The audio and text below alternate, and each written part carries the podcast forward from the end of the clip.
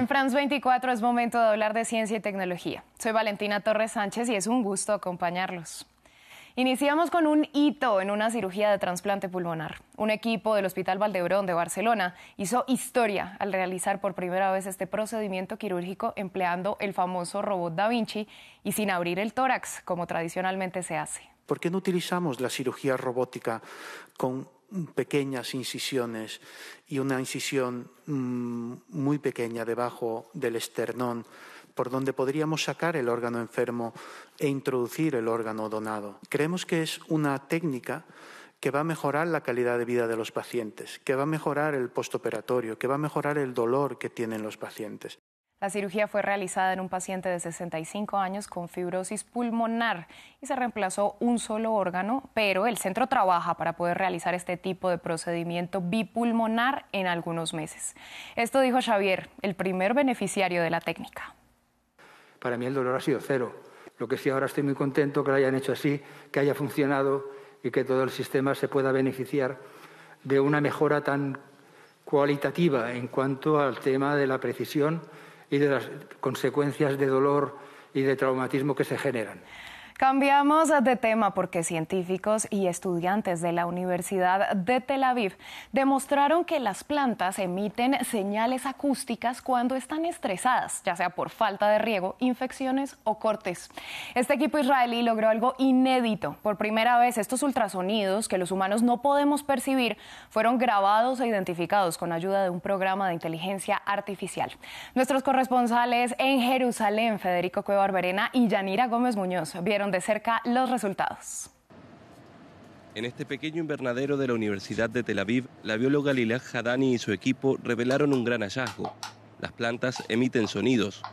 Son ultrasónicos, es decir, escapan al oído humano y se producen sobre todo en momentos de estrés, como la poda o la deshidratación.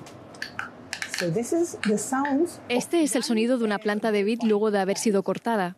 Una planta cortada emite este tipo de sonido, que fue grabado durante una hora, convertido a un rango audible para los humanos y condensado.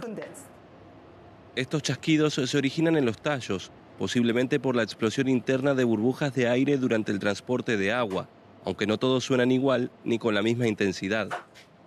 Cada tomatera, planta de tabaco o trigo analizados por este equipo israelí mostraron frecuencias diversas, registradas con micrófonos sensibles al ultrasonido e interpretadas mediante inteligencia artificial.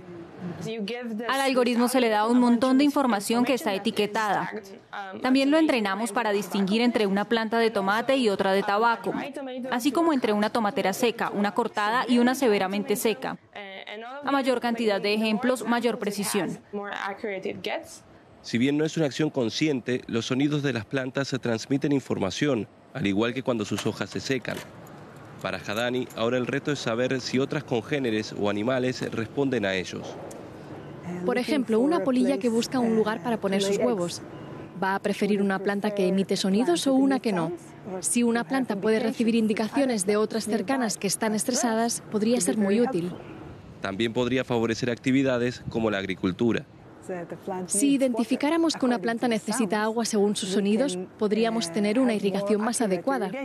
Y quizás en unos años hasta podríamos ver pequeños detectores de estrés cerca de plantas de hogar, indicando que necesitan agua. Toda una sorpresa para los amantes de las plantas, acostumbrados a hablarles, pero ignorando hasta ahora que ellas también les hablan. Continuamos hablando de inteligencia artificial porque existe un creciente debate sobre si el arte generado por esta tecnología se puede considerar realmente arte. Uno de los casos más recientes es el del fotógrafo alemán Boris Eldaxen, que presentó una imagen co-creada con inteligencia artificial e incluso ganó un premio al competir con otras imágenes que sí habían sido tomadas de forma tradicional. Veamos la historia.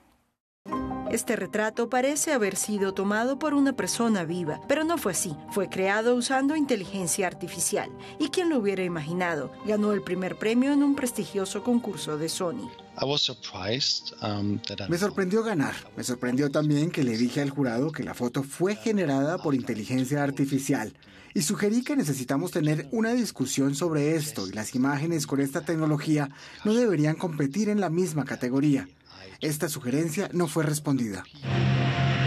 Boris Eldaksen rechazó el premio, argumentando que solo inscribió la foto para acelerar el debate sobre el uso de la inteligencia artificial en la industria. ¿Esta tecnología está siendo usada para robar su arte? Carla Ortiz, una ilustradora que reside en San Francisco, está preocupada. Estoy empezando a ver que la inteligencia artificial invade mi industria. He escuchado muchos reportes de artistas alrededor del mundo que han perdido comisiones por esto. Pasa rápidamente y es sorprendente porque la legalidad de estos productos aún no se ha determinado. Mientras que muchos artistas ven la inteligencia artificial como una competencia, otros la consideran una herramienta.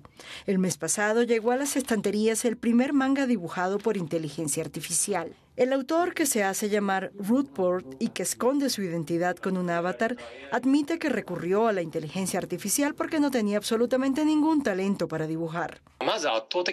Puedo decir que el dibujo de inteligencia artificial es mucho más rápido que cualquier dibujo manual, mientras que una ilustración a todo color lleva a un artista un día completo, no importa lo rápido que la persona dibuje, esta herramienta termina en un minuto o algo así. Creo que esto es una clara ventaja. Impresionante quizás, pero también hubo una gran reacción, con muchos en la industria preocupados por el impacto que esta tecnología tendrá en su creatividad e integridad.